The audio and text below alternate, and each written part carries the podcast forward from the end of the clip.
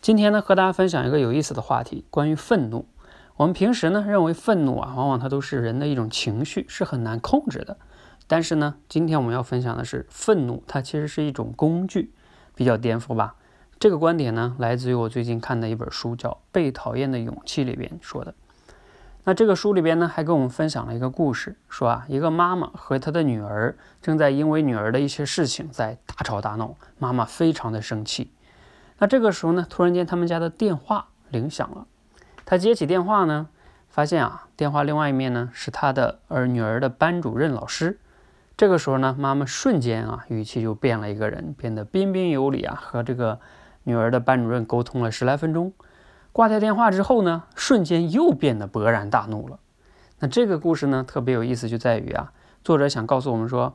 你看，愤怒呢？你要是说人没有办法控制的情绪，那为什么电话那一头是班主任老师，妈妈就可以瞬间 把这个愤怒就变得很好，没有愤怒了呢？然后呢，挂掉电话之后，愤怒突然间又来了呢？这是不是这个愤怒证明是人可以控制的呢？只是妈妈在女儿面前，她不去控制，她就想用这个愤怒。所以说呢，这个愤怒对妈妈来说是一种工具。那她为什么要用使用这种工具呢？当然呢，就是希望女儿能听他的呀，啊，这个我们相信做过家长的人都有这种体会啊。比如说孩子不听话的时候，我们都喜欢去吼两声啊，或者是打他几下。其实这种都是通过愤怒的方式让对方屈服于自己。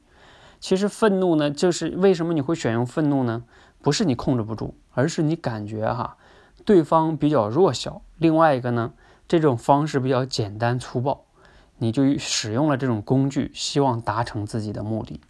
那当我们明白哈，它确实是一种工具的时候呢，也就意味着其实我们可以选择一些其他的工具达成自己的目的。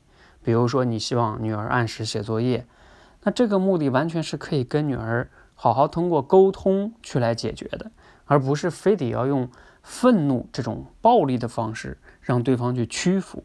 你想想是不是这样的？那我们生活中类似的这样一些场景哈，大家都可以想一想，无论你跟谁用到了愤怒的这种情绪的时候，你都可以问一问自己：我想要的目的到底是什么呢？我为了达到这种目的，我真的只有通过愤怒这一种手段和工具吗？我有没有其他更好的、更高效的，或者说更不伤人的方式去达成自己的目的呢？那我相信啊，当你从这个角度去理解愤怒的时候，不要总是从内心觉得说，哎呀，我没有办法控制啊，对吧？我当时都气得不行了，控制不了自己。如果你一直觉得自己控制不了自己，你确实也就不会去控制了。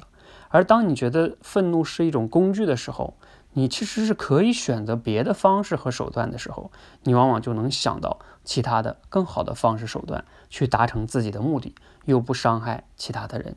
希望呢，今天的分享呢，能让你对愤怒有一个新的理解，也让你以后呢，在和人相处的时候，然后呢，用一些新的、更好的方式，让你的人际关系变得更好。